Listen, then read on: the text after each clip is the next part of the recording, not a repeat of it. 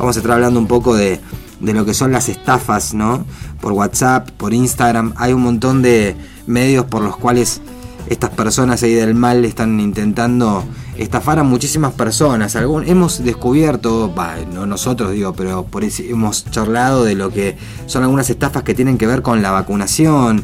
En su momento pasamos algún diálogo acá de, de esa página Gente Rota de Gabriel Lucero que siempre anda extrayendo en principio audios que son graciosos, pero en ese caso le expuso la idea de que había mucha gente que por el hecho de decir, che, te vacunaste una vez, tenés que ir a tal lugar, ahora el gobierno te va a dar un subsidio por no sé qué para que me pases tu número de cuenta, bueno, cosas que hemos conocido, sobre todo apuntado a personas mayores que tal vez no están tan al, tanto de todas estas cosas, pero ahora hablamos de WhatsApp y de Instagram, tal vez una plataforma que no sea Instagram, eh, así que que su público sea gente mayor y demás.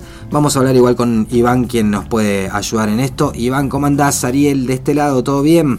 Hola Ariel, ¿cómo estás? ¿Todo bien? Bueno, me alegro. Todavía eh, obnubilado con la Old Lady, que 35 años después suena mejor que algunas guitarras que suenan hoy. ¿Viste lo que es eso? Hablábamos con Pablo acá. Eh, porque viste, son un montón de canciones que por ahí eh, uno ya está, no digo cansado de escuchar, porque cuando las volvés a escuchar te das cuenta que no, pero que no son esas cosas que uno pone todo el tiempo en la casa, viste, pero cuando por ahí te encuentran, decís, ¿cómo no escucho esto más seguido? Es una locura, una genialidad. Sí, aparte aquel que haya escuchado o leído un poco de la historia de Brian May, yo me declaro más fan de Brian May que de Queen en sí. sí. eh, porque la guitarra esa que suena, la Old Lady, la Red Special, es una guitarra que hizo él con su padre. Exactamente, el tipo no tenía plata para comprar guitarra y se hizo la de él. Sí, y suena tremenda y bueno, con un sonido así tan particular y con todas las características que tiene la guitarra en sí, ¿no? El, tanto el diseño, el modelo, ese cable enrulado que usaba siempre, ¿no? También en aquella época, este, cosas que quedaron como fotitos, imágenes, ¿no? Que nos regaló Brian May, que está muy activo en las redes sociales. Yo lo sigo en Instagram y anda siempre ahí tocando, compartiendo música con otra gente y siempre ahí con su melena intacta, aunque blanca ya a esta altura de la vida. Sí, igual y además fue tendencia muchas veces porque eh, digamos, recordaba temas de Queen, los tocaba en la guitarra y te enseñaba a tocarlos. Tremendo. Y, a veces te planteaba desafíos para tocar con él. Hay, no me acuerdo qué tema ahora hizo, él tocó toda como si fuera, como si estuviera en vivo solo con la guitarra y vos arriba le podías poner el solo o le podías poner la batería o los teclados. Como y tocar armaron unos mashup en YouTube que están geniales. Muy bueno, así se ha tomado ese trabajo en este tiempo de pandemia también, que por ahora ha estado tan encerrado como mucha gente, pero decís de golpe uno de los músicos más importantes del rock de la historia, sin hablar de las guitarras del rock eh, de la historia, que el tipo de eso te, te, proponga y dice vamos a tocar juntos, metele algo acá, lo que vos quieras. Buenísimo, buenísimo. Increíble, la entendió toda. Sí, sí, ni hablar. Hay otros que están entendiendo todo, pero por otro lado, ¿no? También queriendo establecer estafas y cosas a través de las redes sociales o de las plataformas de comunicación. ¿Qué tenemos para comentar de eso, Iván? Sí, que hace poco, o cuando, digamos, cuando la, pandemia, pongamos, hace un año atrás, junio, julio del 2020, eh, estaba en su auge, decían, la modalidad de estafa era llamar a adultos mayores y decirles que tenían eh, algún beneficio del ANSES depositado en su cajero y que tenían que darle los datos bancarios para poder depositárselo, digamos, que habían sido beneficiados y que les, eh, les proponían que brinden sus datos bancarios por teléfono, una llamada telefónica, ellos daban sus datos y después le robaban la, poca plata que tenían en el banco. Esa fue como la primer modalidad de estafa en, pandemia. Ahora, como que lo que pasa también es que los medios, eh, por la viralización de, esta, de este tipo de modalidades, antes, por ahí, en otros tiempos, la modalidad de estafa seguía por muchos años, este cuento del tío, y, eh, y no pasaba nada porque no, no, estábamos todos advertidos. Ahora con la cantidad de medios y redes sociales se viraliza rápido. Esto pasó ahora, una nueva estafa de modalidad que tiene a WhatsApp como herramienta fundamental, pero eh, tiene dos formas de estafa. Una es el robo a la identidad digital y la otra es la estafa monetaria que es a un tercero. Porque lo que hacen es decirte a vos, a tu teléfono de WhatsApp, que eh, si te diste una dosis, tenés el turno para la segunda dosis, que tenés que activar un código para esa para que te den el turno para la segunda dosis. Como esto es estadística, como habíamos hablado del Big Data, digamos, hay mucha más gente solo con la primera dosis que con las dos dosis Exacto. de la vacuna contra el COVID Entonces, ellos tiran, es como, como ir a pescar, ¿no? Tiran la línea hmm. y te dan la posibilidad de que vos con ese código eh, teóricamente logres el turno del de la segunda dosis. Eso es, es una mentira porque en realidad lo que quieren hacer es como cuando vos te compras un teléfono nuevo y querés que tu WhatsApp pase al nuevo teléfono. Sí. La forma que tiene WhatsApp es enviarte un eh, código de seis dígitos a tu teléfono viejo, a tu teléfono original, y con ese código vos activás el nuevo teléfono. Entonces, mm. ¿qué te dicen en la estafa? Che, vos te diste la primera dosis, sí, bueno, tenés turno para la segunda dosis, te vamos a mandar un código y lo que hacen es con tu número de teléfono es pedirle a WhatsApp, mira, tengo un nuevo teléfono, me lo activás y entonces al teléfono del, del estafado le llega un código porque tenían su número y cuando activa ese código por WhatsApp, lo que pasa es que el estafador tiene en su nuevo teléfono el WhatsApp del estafado. Ahí va. Entonces tiene todos tus contactos, de repente tiene tu WhatsApp en otro teléfono y no sabe dónde está, en qué parte del país está. Y con eso lo que hacen es pedirle a tus contactos que se te acabó la plata, que eh, eh, gastaste de más y necesitas urgente porque tenés a alguien internado que depositen en tal cuenta. Hmm. Entonces, por eso digo, primero está el robo de identidad digital al que le robaron el WhatsApp y después está el intento de estafa a, tus contactos para que intent, para que depositen plata. Sí, es tremendo eso. Es, tremendo porque, bueno, en realidad uno tiene que estar como muy atento a eso, sobre todo cuando recibe un mensaje de, auxilio, digamos, ¿no? Es decir, bueno, ¿cómo no no me como esta estafa así sin, sin más. Imagino que también estarán recontraentrenados para mandar un mensaje tan directo que te haga levantar pocas sospechas, ¿no? O por ahí diciéndote, che, no, no me llames porque no te puedo atender, necesito, viste, como esas cosas, porque si no uno directamente llama y chequeas con la persona damnificada que te está pidiendo algo, decir, che, ¿qué te pasó? Digamos, no sé. Pero claro, eso no. intentan por todos los medios de que eso no se consiga. Claro, y justamente, fíjate, ayer fue el Día del Amigo. Yo tengo mis dos mejores amigos, viven en otras ciudades. Si me mandan ellos mensajes, yo voy a responder. Mm. Eh, justo el Día del Amigo, ¿viste? Uy, tengo. Eh, mi nena está en el hospital, necesito que me deposite plata, salís corriendo porque es tu amigo. Claro. Y a lo mejor tenés que tener algunos. Eh, digamos, probarlo, ¿no? Claro. mandarle algunos mensajes a ver si es él, verdaderamente él.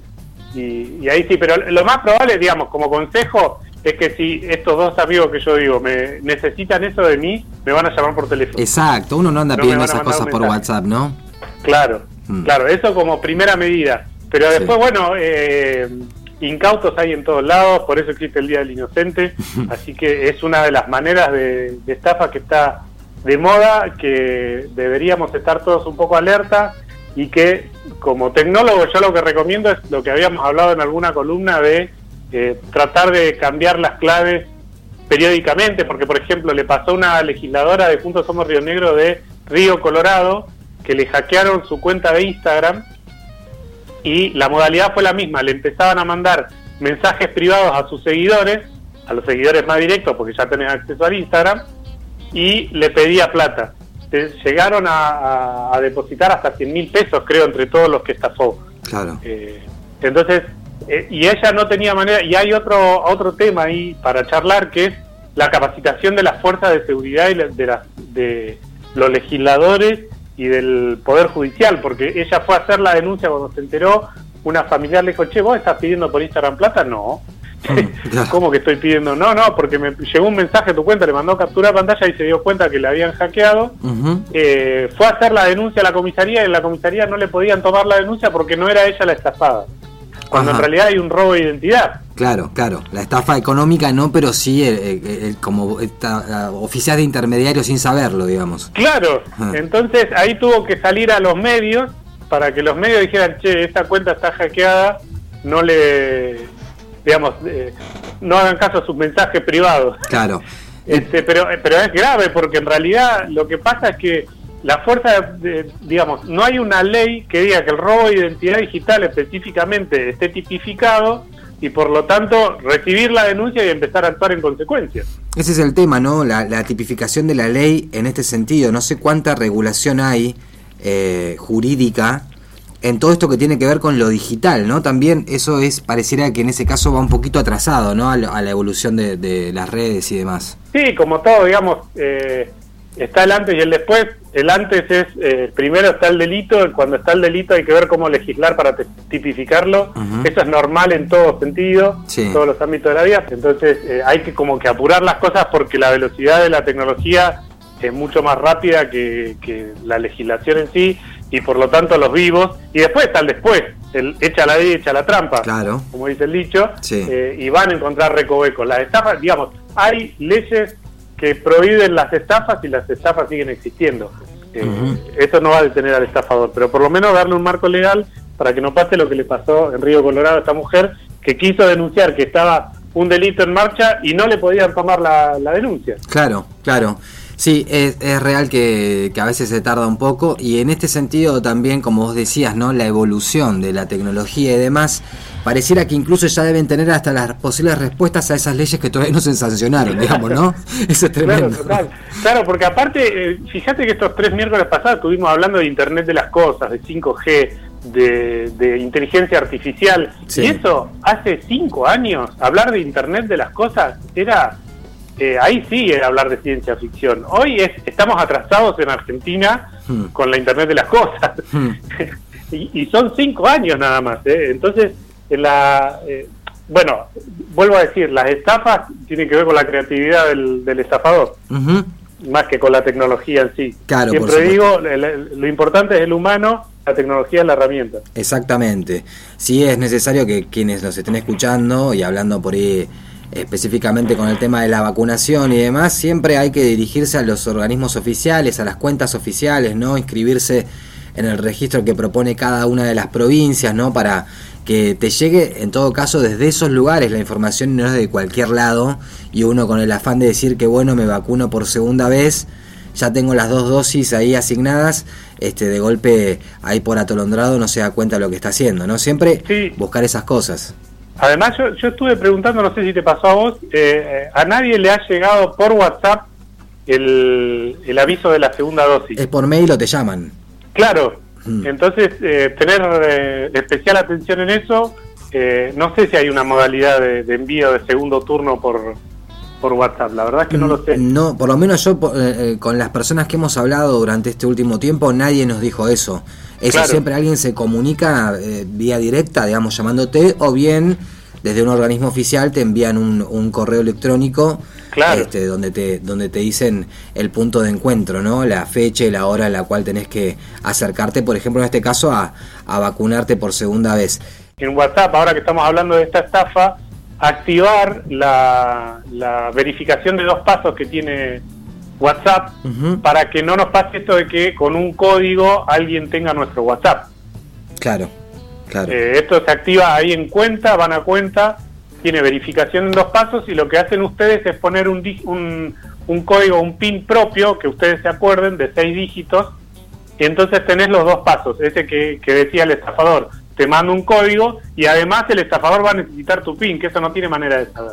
claro, acá lo estoy haciendo. No tiene manera de mandarte un mensaje ni nada por el estilo. Lo estoy haciendo en vivo, Iván, porque porque no tenía esa data específica.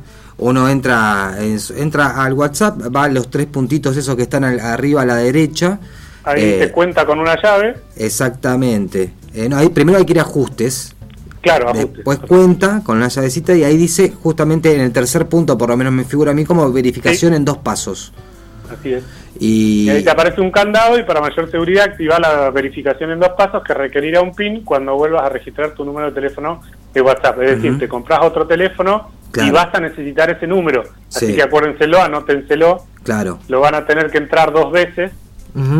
Sí, no, yo por los dos no lo hago porque imagínate que me lo voy a olvidar. Yo ya no sé por eso digo, por eso, por eso la aclaración que hay que acordárselo cuando tengas un teléfono nuevo, porque si no, no tenemos WhatsApp. No, por eso, en este momento, haciendo el programa, leyendo el diario, hablando con vos todo, me voy a olvidar el número seguramente, así que solo lo hago como para que la gente. te está matando. No, olvídate, yo ya soy viejo para eso. Puedo hacer dos o tres cositas nomás, pero todo junto no, olvídate.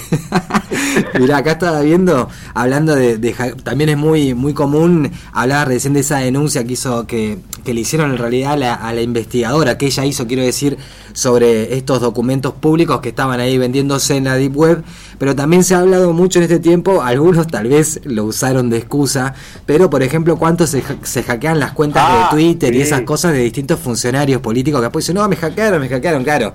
El tweet que habían publicado eran insultos absolutos al presidente, ponele. Y después salía la, la gente de UCR diciendo, no, me hackearon la cuenta, ¿cómo voy a decir yo eso? Y andás a ver, Sí, ¿no? eso es absolutamente común, por eso siempre aconsejan, y esto no es por defender al gremio de los community managers ni nada por el estilo, que todas las figuras públicas y o políticas eh, tengan un intermediario para sus medios sociales, que no manejen ellos sus, sus redes sociales, porque en un impulso, eh, esto lo decía el, el director de marketing digital del PRO, eh, que digamos ellos ven en la tele visten en un funcionario de la oposición diciendo una barbaridad sobre él y la- el primer impulso es salir en redes sociales a incinerarlo claro. Eh, y, y, ah, muchas veces un especialista en comunicación puede decirle no para para vamos a entrar en el barro vamos a hacer más lío del que ya se hace Hmm. eh, y ahí se calman las aguas y por ahí piensan una respuesta pero más indicada al, al momento Claro, ¿no? claro. Entonces, eh, y la figura, con la figura pública lo mismo, hay algunos que son, igual hay muchos que son tweet stars, ¿eh? que no importa lo que digan, eh, Sí. lo dicen bien. Digamos, Sí. Tienen la, la- la elocuencia en Twitter como para saber el momento justo y las palabras indicadas. Sí, acá estaba viendo, por ejemplo, algo que, que pasó hace muy poquito, hace menos de un mes, la cuenta de Mario Negri, ¿viste? Eh, quien es el referente Sí. de, de- de UCR, Juntos por el Cambio, que eh, había publicado tipo vino y pastillas, ponele, y otra que decía Macri 2023, zurdos mueran, decía. Lo loco de eso es que tenía 19 comentarios, 49 retweets y 86 likes, digamos. Sí, y lo que está pasando mucho también es que eh, hay perfiles falsos Claro, sobre todo en Twitter, en Instagram también, pero sobre todo en Twitter, que la gente retuitea como si fuera el personaje Sí. real. Sí. Y, y la, y pero a mí lo que me sorprende, porque que un desprevenido se agarre, yo me acuerdo mucho de, por ejemplo, Víctor Hugo Morales, en la época, el, el- el extremo de la grieta, sí, cuando Víctor Hugo era amado o denostado, sí. había un- una cuenta falsa de Twitter de Víctor Hugo que decía cosas que parecían que las podría haber dicho Víctor Hugo, pero eran falsas. Ajá. Y del otro lado de la grisa lo agarraban como palabra santa y mirá lo que dice y hay que exportarlo a, a- deportarlo a Uruguay y, Sí. y ese tipo de cosas. Y a mí lo que me llama mucho la atención por estos días es que eh, se utiliza mucho con eh, periodistas que están en Twitter y retuitean lo que el- algo del perfil falso, como sin chequear. Sí. Entonces hay que tener mucho cuidado, esto lo digo para periodistas porque estamos en el medio, Sí. pero sobre todo para la gente de a pie que no tiene nada que ver con el periodismo, que no tiene por qué chequear toda la información Sí. eh, sensible y sobre todo que prenda alguna mecha de agresividad, eh, por favor chequen, aunque sean usuarios de a pie y no sean eh, periodistas, eh, busquen otra fuente, googlen a ver si ese personaje dijo eso. Sí, lo que pasa es que es, es complejo por ese, en ese sentido de, de lo que estabas hablando recién, ¿no? Ni siquiera los periodistas chequean nada. Ponen en pantalla lo primero que aparece, incluso muchas veces, haciéndose los, los imparciales, te tiran un tape con algo sin hacer ningún tipo de comentario y te lo dejan ahí como para que la gente saque sus conclusiones a pesar de que eso tal vez no sea cierto. ¿Viste? Entonces Claro. también en ese sentido es donde se construye una, que es una estafa en definitiva, es una estafa hacia el espectador, ¿no? Porque le estás vendiendo algo que no es certero, vos no te haces cargo de eso, lo dejas ahí pero lo estás poniendo en pantalla y estás generando una opinión o por lo menos estás generando o pretendiendo generar una reacción en quien lo ve, que probablemente sea la reacción afina al pensamiento que tiene ese grupo empresarial de la información, ¿no? Pasa muchísimo eso y es un bajón. Porque el odio mueve mucho más que la conformidad en Claro. redes sociales. Mm. Entonces nos pasó con el, el discurso este de Piñera que funcionó como disparador, Sí, donde él hablaba de eh, que nos podrán imponer los pensamientos a las máquinas y él Sí. lo estaba diciendo como una amenaza y en el video estaba como que él lo estaba diciendo como algo bueno. Sí, sí, sí. Eh, eso de ese tipo de cosas en YouTube, pero bueno, ¿por qué pasa esa cosa? ¿Por qué pasa eso? Porque el usuario no tiene las ganas, no ya solo el tiempo, sino las ganas Mm. de tener que chequear todo. Hmm. Sí. Entonces, eh, yo, eh, digamos, como dicen muchos periodistas, duden de todos. Si pueden chequear, van a tener la información correcta y si no, traten de no difundirlo porque no saben si es cierto. Sí, sí, es real, es real eso. Hay algunos políticos igual que, que viste que no, que no les importa nada. Este, que también ponen ciertas cosas, o salen a decir un montón de cosas que, que, que, bueno, que poniendo la cara, digamos de alguna manera, ya como que eh, disipa toda duda, ¿no? Porque bueno, están los tipos ahí diciéndolo. Eh, es verdad lo que vos decís que muchas veces eh, o no se percibe o está muy bien editado todo, que pareciera que en esa edición este, termina dando un, mensaje que no es el que realmente quisieron decir, pero hay otros que no, no, es necesario editar nada. El otro día pensaba las declaraciones, por ejemplo, de Luis Juez, ¿no? En relación a, a, los penes de madera y en relación a los vacunados VIP. Bueno, cosas de ese estilo que por ahí uno, a veces también, viste, la, la realidad supera la ficción y, es difícil también pensar en eso. Yo escuchaba lo que decía este tipo y digo, che, esto será cierto, más allá de que le conocemos a Luis Juez su, su ideología y todo, pero hay gente que sí, que también te da un material que, decir, yo lo llego a inventar, también puede llegar a ser creíble porque mira lo que dice este tipo, ¿no? claro, sí, pero además, digamos, lo que pasa con la práctica de las redes sociales es que eh, el usuario de redes sociales, que somos todos, eh, lo que busca es información fragmentada, siempre. No, no, digamos, queremos, eh, queremos saber qué pasó con los penes de madera, buscamos cierta información en cierto lugar y no vemos todo el contexto. Y ante la falta, y, en todos sabemos que para contar una historia, sobre todo una noticia que debe ser verídica, el contexto eh, es parte de la noticia. Claro. Si nosotros nos descontextualizan la noticia, eh, el problema es que sacamos conclusiones falsas, porque lo hablábamos el otro día con lo de los penes de madera justamente. Mm. Si vos no sabés para qué son, por mm. qué se compran y en qué contexto se compran, es muy fácil caer y hacer chistes sobre todo. Sí, y decir 13 millones de pesos van a gastar en esto, qué sé yo, también veía un montón de discursos que tienen que ver con eso, hablando de contextos, con una no con un no ayornamiento o con una no actualización de esas personas que también ponen el grito en el cielo por el dinero y no por pensar en la educación sexual integral, ¿no? Lo que eso significa, pensando y decir, no, pero a mí en la yo en mi casa, mis hijos, les puedo enseñar. No, bueno, pero no es lo mismo. Hay que dar una, un mismo mensaje para todos y todas los y las estudiantes para que todos aprendan lo mismo. Cada quien en su casa tendrá la educación que quiera, pero el Estado tiene que hacerse cargo. Hay que pensar en un montón de cosas que mucha gente no está pensando.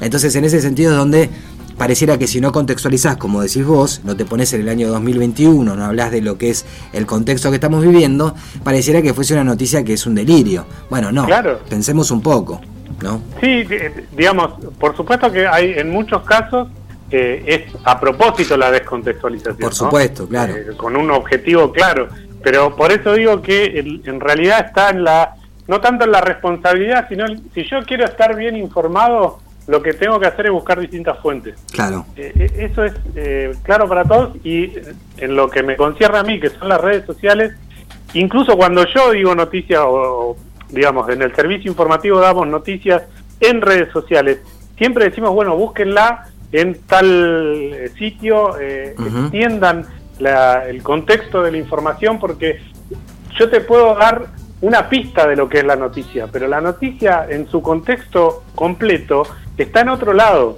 Y eso todos tenemos que saberlo y tenemos que estar alertas porque una noticia descontextualizada nos puede dar un sentido totalmente distinto al buscado.